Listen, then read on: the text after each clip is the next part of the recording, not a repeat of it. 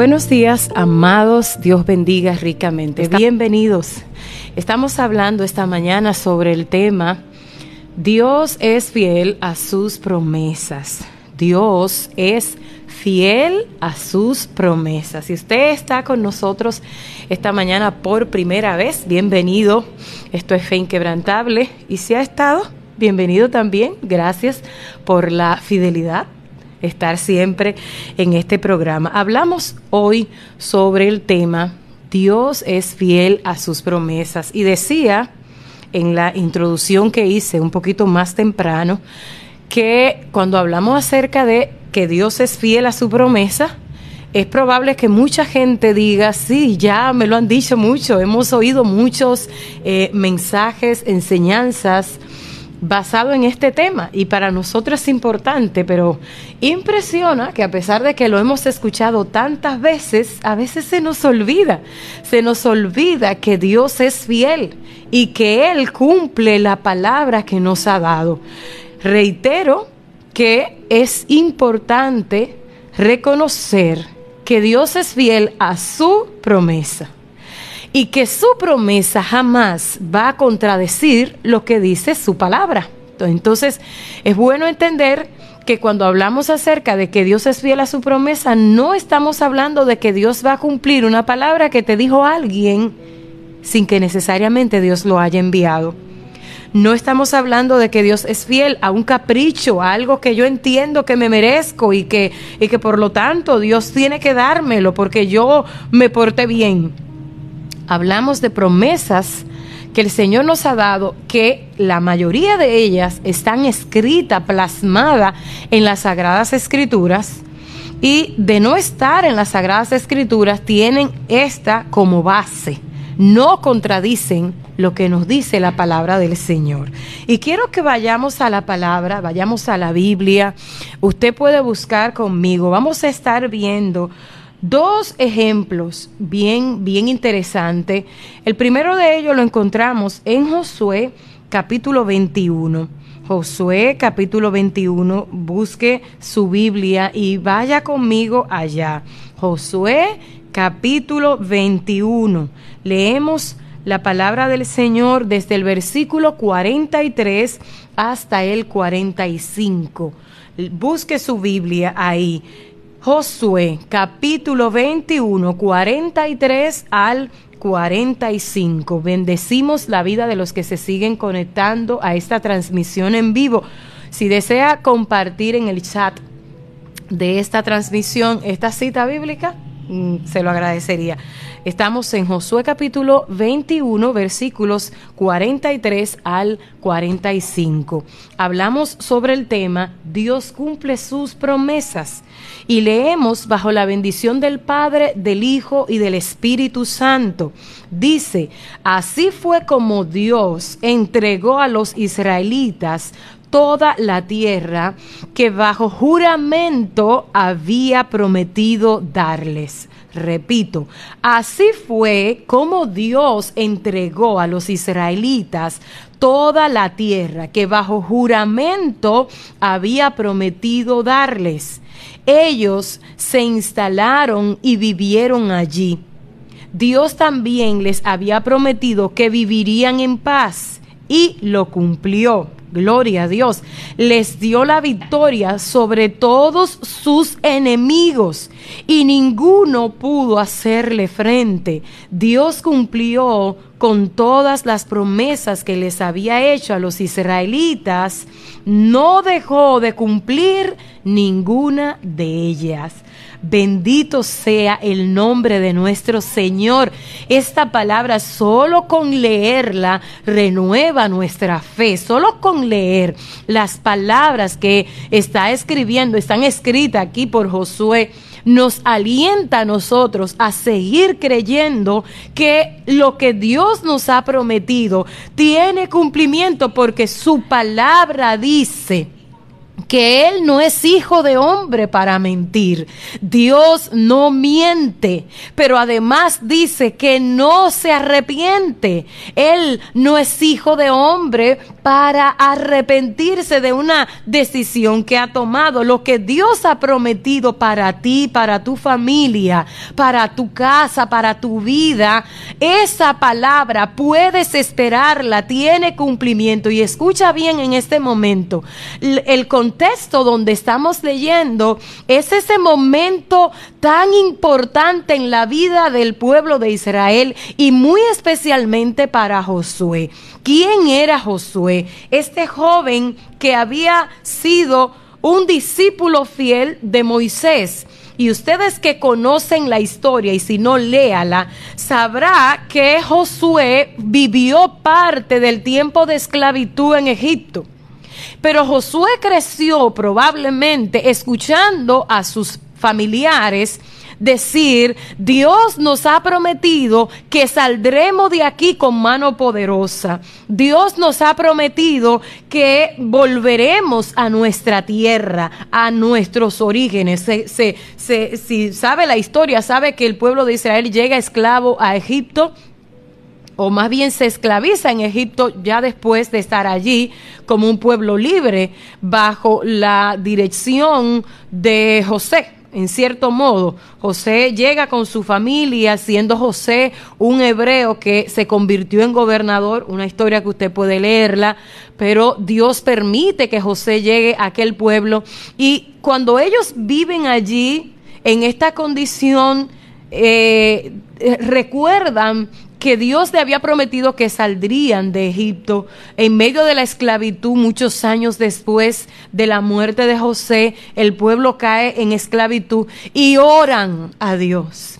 En Éxodo capítulo 1 y 2 usted puede encontrar allí lo que sucede. Ellos claman a Dios y dice la Biblia, y Dios se acordó de la promesa. Y Jehová se acordó de lo que le había prometido a Abraham muchos años antes de que esta promesa se cumpliera, específicamente 430 años después, es cuando viene a cumplirse la promesa que Dios le había dado a Abraham cuando Abraham ni siquiera tenía hijos.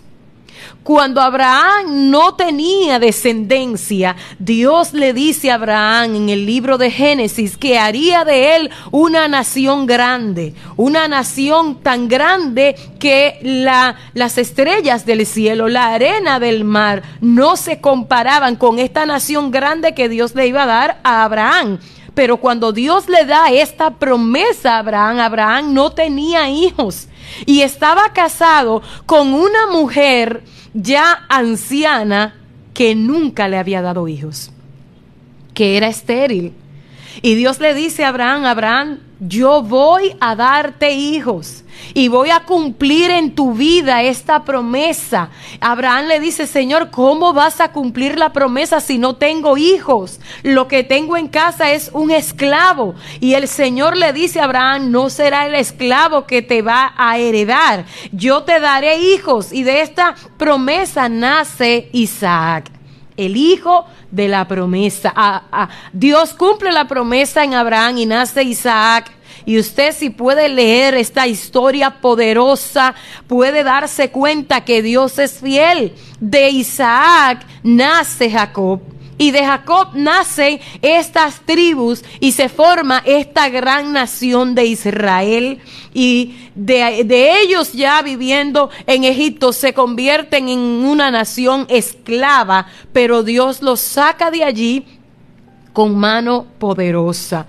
El pueblo de Israel tiene muchas historias que contar y muchas etapas en la vida. Nosotros podemos enumerar ese periodo de esclavitud, ese tiempo de, de, de, mucho dolor, pero mucho después de esto y de pasar a la tierra prometida, también vienen etapas difíciles como fue el periodo de ir esclavos, de ir cautivos a Babilonia, como fue experiencias tales como le levantar un templo, construir un templo y ver que es derribado y volver a construirlo y que se vuelva a derribar. Todas esas cosas la ha, pasado el pueblo de Dios y pudiéramos decir, pero entonces Dios no es fiel. Entonces, ¿cómo es que Dios cumple su promesa? Si en un tiempo estuvieron esclavos, luego pasaron a ser libres, ahora vuelven otra vez a esclavitud y vienen a, enfrentar tantas pérdidas. Es fiel a su promesa, aun cuando ellos estuvieran viviendo todo lo que estaban experimentando. Yo quiero que tú tomes esta palabra en esta mañana y que le ponga nombre a las promesas del Señor para tus hijos. ¿Cuál es el nombre de la promesa de Dios para tu casa? De la promesa de Dios para tu ministerio, para tu trabajo, para tu empresa. ¿Cuál es la promesa de Dios en tu vida? Aleluya, que probablemente no se está cumpliendo. Tienes una promesa de parte de Dios que dice, mis hijos servirán al Señor, pero estás viéndolo bien apartados de Dios. Eh, tienes una promesa de parte de Dios que hay restauración en tu matrimonio y tu esposo tiene otra. Tu familia está al borde de la separación, pero tú tienes una promesa, tienes una palabra, tienes una promesa de sanidad. Aleluya.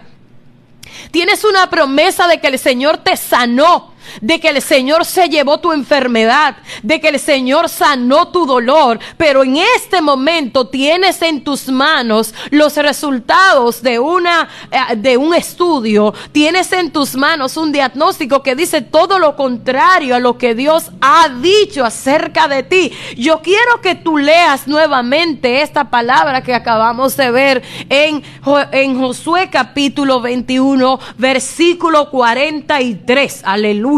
Dios cumple sus promesas y lo está diciendo Josué en esta etapa final prácticamente de su ministerio, de su, de, su temporada, donde él ha visto que Jehová cumplió. Dice, así fue como Dios entregó a los israelitas toda la tierra que bajo juramento ya había prometido darles. Mi alma adora a Dios en esta mañana. Ellos se instalaron. ¿Dónde se instalaron? Se instalaron en la tierra que Dios le había dicho que iban a poseer se instalaron y vivieron allí. Vivieron en la tierra que Dios había prometido. Oiga esto que quiero decirle esta mañana. A veces nosotros los creyentes comparamos la tierra de Canaán con el cielo, pero no es así. La tierra de Canaán no es tipo del cielo, no es un símbolo, no es una representación del cielo. No, no, no. La tierra de Canaán es una representación de las promesas que Dios te va a hacer ver cumplidas en esta tierra. Y oiga, ¿por qué se lo digo? Porque Canaán fue una tierra de guerras, de batalla. En el cielo no habrá guerra ni habrá batallas. Canaán fue una tierra de conquista que naturalmente el Señor le dio la victoria. Ellos pudieron ver la gloria de Dios en su en los lugares donde llegaron, pero tuvieron que pelear. ¿Alguien sabe aquí que en el cielo no hay batalla? No, Señor, no hay guerra, ya no hay conquista, ya no hay batalla. Aleluya. Y usted probablemente eh, coincide conmigo en decir que los creyentes nos pasamos de batalla en batalla. Eso es verdad. Pero si pasamos de batalla en batalla es porque vivimos de victoria en victoria. Yo alabo al Señor por eso. No nos interesa tanto destacar que pasamos la vida de batalla en batalla, nos interesa más bien destacar que vamos de victoria en victoria. Y yo quiero que tú identifiques algo. No puedes pasarte toda la vida en Egipto no puedes pasarte toda la vida en el desierto.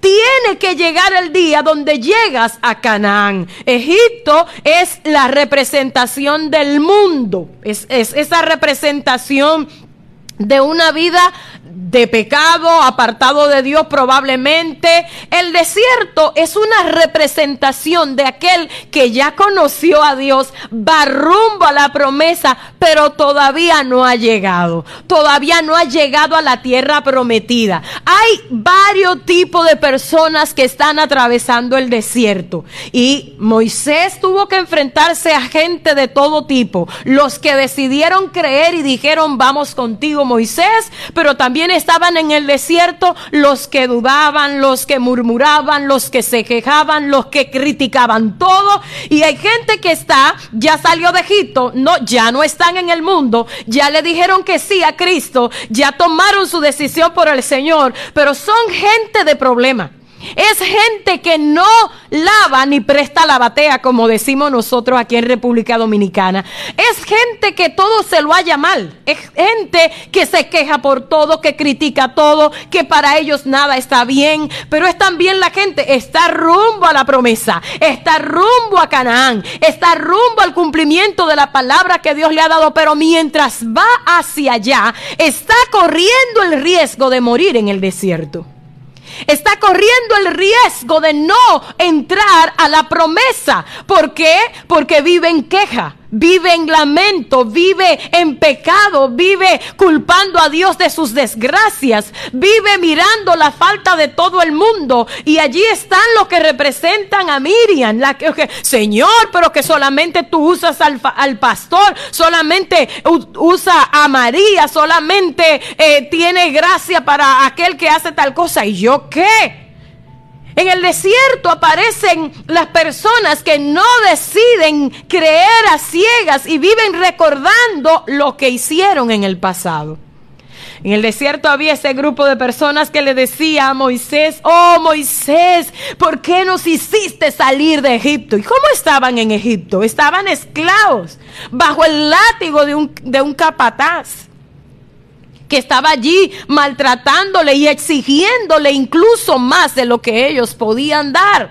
Pero ellos están diciendo, oh, deberíamos de volver a Egipto. Y allí teníamos, comíamos tanta comida y se le olvidó toda la miseria que habían pasado en aquel lugar. Así hay gente que va rumbo a la promesa, pero no llega porque está haciendo memoria de Egipto está haciendo memoria. Y usted ha oído personas que dicen, bueno, yo no lo hago porque yo soy cristiano ya, pero si yo no fuera cristiano, si yo no fuera cristiana, si yo no, mira, si yo no fuera líder, está viviendo en Egipto en su corazón. Esta gente era esclava de los egipcios cuando estaba en Egipto, pero en el desierto permanecían en esclavitud. Eran esclavos de su pensamiento, eran esclavos de sus malos deseos, eran esclavos de la incredulidad. Hay una ceguera espiritual que no le permite reconocer quién era el Dios que los había sacado de allí con mano poderosa.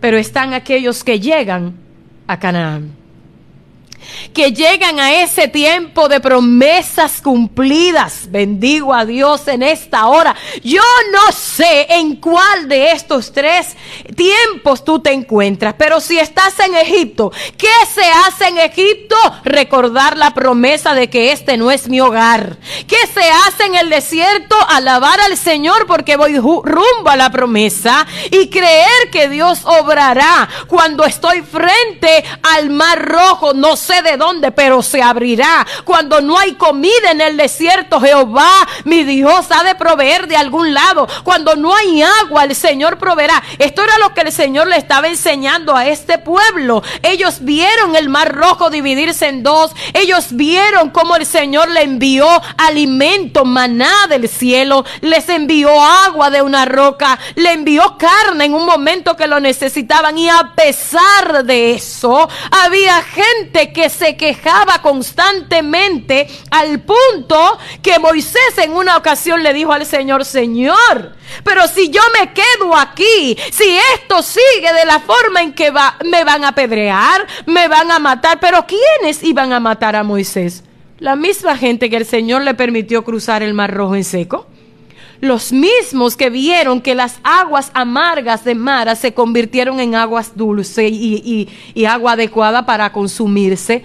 Era la misma gente. Yo no sé en qué lugar tú estás. Estás en el desierto. Bueno, sí, ya yo, yo tomé mi decisión por Cristo. Estoy en la iglesia. Pero si permaneces en queja, si permaneces en duda, si permaneces en lamento y en tanto llorar y en no creer, todavía estás en el desierto todavía permaneces en el desierto. Bendito sea el nombre del Señor. Es impresionante cuando tú te juntas con personas que tú sabes que tienen problemas. Tú sabes que su vida no es la más fácil, que han pasado tantas cosas y hay una sonrisa en sus labios y son los que levantan el ánimo al que está caído y estimulan a la gente a seguir creyendo al Señor. Alguien pudiera mirarlo y decir, bueno, pero ¿y tú de qué te gozas? No, es que esa persona no vive en el desierto está viviendo la promesa aun cuando ésta no se ha cumplido. Aleluya. En este momento en que Josué escribe estas palabras, ya la promesa se había cumplido, ya Dios le había entregado toda la tierra que le había prometido, ya le había dado paz como Dios se lo había prometido. Si Dios le dice que le da paz con sus enemigos, delante de sus enemigos, es porque hubo un tiempo que no hubo paz. Es porque hubo un tiempo que las cosas no estuvieron bien. Y aquí Él está diciendo, ya pasó la tormenta, ya pasó el tiempo difícil, ya pasó, mi alma adora al Señor, pero no siempre fue así. No todo el tiempo la promesa se hizo evidente. ¿Qué es la fe? La fe es esa convicción de que las cosas son aunque no se vean. Es esa certeza de que está ahí aunque no lo toque, aunque no lo sienta. Bendigo a Dios en esta hora y me regocijo en esta mañana de ser de motivación, de estimularte a creer, de motivarte a creer que Dios cumplirá cada una de las promesas que te ha dicho. Dice este versículo, así fue como Dios entregó a los israelitas. Ya se ha hecho toda la distribución. Ya cada tribu está en el territorio que le corresponde. Ya han vencido a todas las naciones que se tenían que enfrentar. Ya tuvieron la victoria como el Señor le ha dicho. Y dice Josué, así fue como Dios entregó a los israelitas toda la tierra que bajo juramento había prometido darles. Ellos se instalaron y vivieron allí. Dios también les había prometido que vivirían en paz y lo cumplió. Les dio la victoria sobre todos sus enemigos y ninguno pudo hacerle frente. Gloria a Dios. Y dice el versículo 45, Dios cumplió con todas las promesas que les había hecho a los israelitas. No dejó de cumplir ninguna de ellas. Y de la misma manera que Josué escribe esta palabra, que Josué habla acerca de esto, te toca a ti anunciarlo y decirlo. De la misma manera, ¿qué hacemos nosotros con esas promesas que hemos visto cumplir de parte de Dios? Debemos ser capaces de reproducirla, de testificarla, de hablarla. Esto te sirve de testimonio para otros que están en medio de la duda. No importa nada. Jehová habló, Jehová cumplirá. Jehová prometió esa palabra. Tú la puedes esperar como cumplida.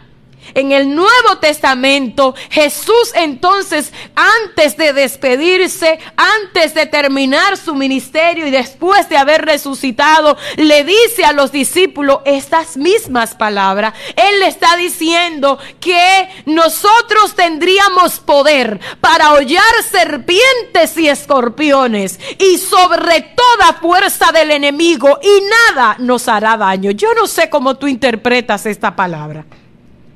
Pero esta es una palabra que podemos andar sobre ella en actitud de fe. Aleluya, bendito sea Dios. Él está diciendo, les he dado poder para hollar serpientes y escorpiones. Les he dado autoridad para vencer toda fuerza del enemigo y nada les puede hacer daño. Nada va a prevalecer. Nada va a vencerle. Nada va a dañarle. Lo dice la palabra del Señor. Aleluya. Gloria a Dios. Entonces, ¿por qué temer? ¿A qué le tienes miedo? Oh, gloria a Dios. ¿Por qué temes al futuro? ¿Por qué le temes al mañana? ¿Por qué temes a lo que pueda suceder? Gloria a Dios, aleluya. Es necesario que tomemos esta palabra. Nada te puede dañar, nada te puede tocar sin la autorización previa del Padre. Y si Él llegara a permitirlo, alaba al Señor y gózate porque se te ha dado la victoria. Aleluya. Quise mencionar este ejemplo de Josué, pero lo llevamos a nuestro contexto, lo llevamos a nuestro día a día. ¿Cuáles son las promesas que tenemos de parte del Señor? ¿Cuáles son esas promesas que tienes en las sagradas escrituras? ¿Cuáles son las promesas que tienes de parte de Dios? Quiero que pienses en este momento sobre esas promesas que tienes de parte del Señor. Que pienses en ella y que adornes, que perfume tu casa esta mañana en el nombre de Jesús. Si ha llegado la enfermedad, vamos a hablar sobre la enfermedad, las promesas que Dios tiene para nosotros. Aleluya. Oh, gloria a Dios. Aleluya. Vamos a hablar sobre la necesidad, las promesas que Dios tiene para nosotros. Estás experimentando la escasez. Entonces habla sobre las promesas de provisión que tienes de parte de Dios. Aleluya. Él está con nosotros y su palabra no miente. Gloria al Señor. Su palabra es fiel y verdadera. Su palabra se cumple plenamente. Otro de los ejemplos que quiero que nosotros veamos hoy sobre promesas cumplidas, quiero que usted busque ahí que lo pueda ver también y lo hemos visto lo que estamos estudiando la escuela bíblica en, nuestro concilio Asambleas de Dios y otros concilios también. Hemos pasado recientemente una serie de, estudios que nos hablan acerca de Salomón y, y sus escritos. Y una de las cosas que veíamos dentro de la historia y la vida de Salomón fue ese momento importante después de Salomón haber construido casa para Dios. Después de Salomón haber construido casa para Dios, la Biblia dice que él se postró y adoró al Señor. Y me gusta mencionar lo que dice la palabra del Señor porque Salomón se detuvo frente al pueblo y usted lo puede ver en Primera de Reyes capítulo 8. No lo voy a leer completo, pero me voy a detener solamente en el versículo 56 cómo él destaca que si algo habían hecho era porque Dios había cumplido su promesa. Dice el versículo 56 de Primera de Reyes capítulo 8, dice, bendito sea Jehová que ha dado paz a su pueblo Israel conforme a todo lo que había dicho. Ninguna palabra de todas sus promesas que expresó por Moisés su siervo ha faltado.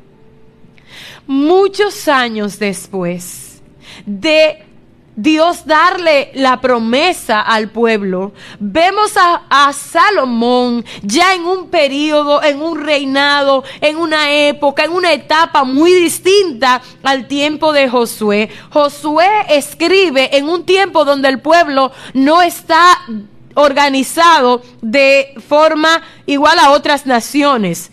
Ah, después de Josué empieza el periodo de los jueces, iniciándose con Otoniel como, eh, eh, como primer rey, como, primer em, juez de Israel.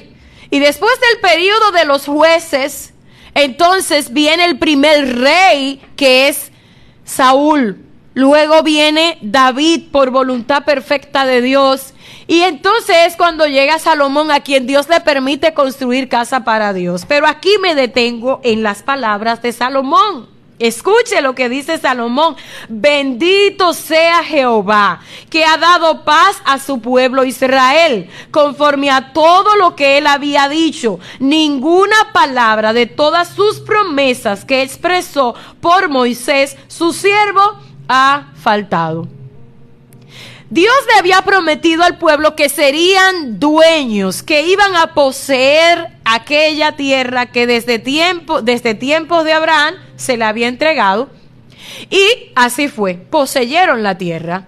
Dios le había dado victoria contra muchos, muchas naciones enemigas. Había prometido esto y así se cumplió. Y le dijo que le iba a dar paz. Y aquí está diciéndolo Salomón, Señor, tú cumpliste tu promesa. Pero ¿dónde vamos a colocar los periodos de guerra que experimentó el rey David? ¿Dónde vamos a colocar esos procesos de, de, guerra que también tuvo que experimentar el rey Saúl en el mismo pueblo de Israel? ¿Alguien pudiera cuestionar las palabras de Salomón aquí en esta oración? Porque Salomón está diciendo, Señor, nos has dado paz como prometiste a través de Moisés tu siervo. Y entonces, ¿dónde quedan todos esos tiempos de guerra, de batalla? Que si los filisteos, que si otras naciones, tuvieron eh, enfrentándose a muchos enemigos. Pero el Señor le había dicho a través de Moisés que estarían en paz. ¿Qué enseñanza tenemos nosotros aquí? Estamos viendo que si Dios dijo que permanecerías en paz, esa paz en algún momento va a ser probada. Esa paz en algún momento va a ser procesada. Te vas a dar cuenta que permaneces en la promesa mientras atraviesas el campo de batalla. Lo que el Señor sí le garantizó a ellos es que tendrían la victoria. Y ¿Qué nosotros podemos ver en esto? Ninguna de las naciones enemigas logró el objetivo que quería, que era destruir al pueblo de Israel. Ellos no pudieron. Se levantaban naciones y planificaban destruirle. Ni siquiera en el tiempo de Saúl, que era un rey que no obedecía a Dios. El pueblo permaneció en la paz de Dios. Ellos permanecieron seguros. Y en el periodo de, de Salomón estuvieron viendo la gloria de Dios a favor de ellos y Dios le dio muchas victorias, pero, aquí hay un pero. El Señor es fiel a sus promesas. Dios cumple la palabra que ha prometido, sin embargo, también es fiel. También es justo ¿Y qué queremos decir con esto? Cuando Dios le dice al pueblo de Israel, yo voy a estar con ustedes, yo los voy a bendecir y no tengo el tiempo para leer este, este pasaje bíblico, donde Dios le dice, pero si ustedes se desvían, si ustedes rompen mi pacto, si ustedes se unen a naciones extranjeras, si hacen alianza con otras naciones, si ustedes adoran a otro Dios que no sea yo, entonces yo lo voy a arrancar de esta tierra entonces los sacaré de mi territorio, le dijo el Señor. Y voy a darle derecho a otras naciones que hagan con ustedes lo que quieran hacer. ¿Acaso no se cumplió esa palabra? Demasiado fiel es el Señor. ¿Qué es lo que quiero decir con esto? Que tú no puedes, yo no puedo permanecer diciendo que Dios es fiel a su promesa, que el Señor va a hacer lo que prometió y exigirle al Señor que cumpla su promesa. Señor, tú me prometiste que me iba a sanar. Señor, tú me prometiste que mi familia, tú me prometiste que estarías conmigo. Señor, tú prometiste. Pero hay una parte que nos corresponde a nosotros. Hay una parte que le corresponde al pueblo de Dios. Cuando el pueblo estuvo bajo la dirección de Josué, lo que decidieron fue serle fiel al Señor. Ellos decidieron obedecer a Dios. En tiempo de David, David restauró el altar de adoración al Señor y tuvo grandes victorias. Cuando Salomón comienza, Salomón también empieza a ver la gloria de Dios y Salomón decide serle fiel a Dios y construye una casa para Dios y restaura el altar de adoración y el pueblo se va en adoración. Pero llega ese tiempo donde Salomón se olvida de Dios y empieza a mezclarse, a hacer alianza con naciones paganas, a casarse con mujeres de otras naciones. Incluso a muchas de ellas le construyó templos donde ellas adoraran a sus dioses y él les acompañaba. Y esto desató la ira de Dios sobre el pueblo de Israel. Dios es fiel, pero si nosotros fallamos, hay cosas que no la vamos a ver cumplidas. Hay cosas que no se van a hacer evidentes en nuestras vidas. Y entonces hay que preguntarnos si realmente la falta de paz que estoy viviendo es porque Dios lo cumplió o la falta de paz que estoy viviendo, el tiempo de, de angustia, lo que está sobreviniendo a mi vida es realmente una prueba, es realmente parte de un propósito del Señor o si lo que estoy viviendo viene como resultado de mis acciones. Dios le había dicho al pueblo, miren, si ustedes no son fieles, yo los voy a arrancar de aquí. Los voy a arrancar y este templo tan bonito que construyeron lo voy a desbaratar. Le voy a permitir a otras naciones que vengan y acaben con ustedes. Si ustedes conocen la historia, cómo los babilonios destruyeron a Jerusalén por voluntad del Señor porque ya Dios se lo había dicho que ellos tenían que permanecer siendo fieles y que de lo contrario el juicio de Dios vendrá. Hay mucha gente haciendo alarde de la misericordia de Dios y del favor de Dios y porque Dios es tan bueno. Mira, Dios es muy bueno, pero también es justo y fiel a sí mismo. Él cumplirá su promesa. Si dijo que te iba a castigar por eso, sus, esas, esas consecuencias vendrán. Pero qué bonito es saber en esta mañana que el Señor nos ha dado a nosotros la oportunidad de permanecer en la promesa. Permanezcamos en la promesa del Señor. Vivamos conforme a esa promesa que nos ha dado Dios. Yo quiero terminar leyendo lo que les decía ahorita acerca de esta palabra que el Señor le había dado a, a los discípulos, pero también nos la da a nosotros también en el día de hoy. Así que tome esta palabra. Estamos en Lucas capítulo 10. Lucas capítulo 10. Ajá. Quiero que usted lo tenga ahí. Gloria al Señor. Oh my God. Aquí estamos. Bien, Lucas capítulo 10, versículo 19, es uno de los textos que suelo usar con muchísima frecuencia. En Lucas 10, capítulo 10, versículo 19 dice, el Señor Jesús hablándole a sus discípulos y una palabra que la tomamos nosotros en el día de hoy en el nombre de Jesús. Amén. He aquí os doy potestad de hollar serpientes y escorpiones y sobre toda fuerza del enemigo y nada, nada os dañará. Ah, hagamos nosotros todo lo posible porque esta palabra se haga real en nuestras vidas y en nuestras futuras generaciones siendo fieles al Señor, viviendo conforme a lo que nos dice su santa palabra. Si Dios nos ha prometido que Él va a estar con nosotros siempre, no hay lugar donde me mueva que tenga la duda de que Él no está conmigo. Él está conmigo. Si Dios ha prometido que me da potestad, poder y autoridad contra toda fuerza de Satanás y su demonio, Satanás tiene que tenerme miedo a mí y no yo a él. Él tiene que moverse de mi territorio, no yo. Aleluya. Si Dios ha dado esta promesa, tengo que andar sobre ella en el nombre de Jesús. Y si dice que nada me puede dañar, voy a moverme en fe, caminando sobre esta promesa.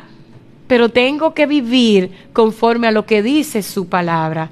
Y si vivo en pecado, estoy atrayendo el juicio de Dios, estoy atrayendo las consecuencias de mis actos, estoy atrayendo, eh, le estoy dando legado a Satanás sobre mi vida. Escoja esta mañana vivir en las promesas del Señor y si es necesario hacer algún ajuste, vamos a hacerlo en el nombre de Cristo, acudiendo a esa fuente maravillosa. Señor, el tiempo se acabó, qué batalla.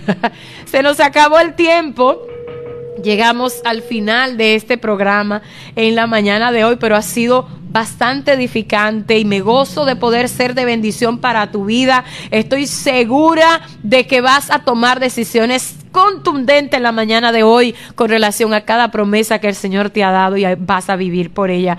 Damos gracias a Dios en oración y nos despedimos para encontrarnos la próxima semana en, un, en una entrega similar. Padre, gracias, mi Dios amado, gracias por esta mañana tan hermosa, gracias por esta palabra tan agradable, tan necesaria que nos ha entregado. Yo creo tus promesas, Señor, y vivo por ellas, y estoy segura que tú cumplirás tu promesa, por eso vivo confiada y segura de que tú lo harás. Gracias Señor, en el nombre de Jesús. Amén y amén. Dios te bendiga. Hasta la próxima.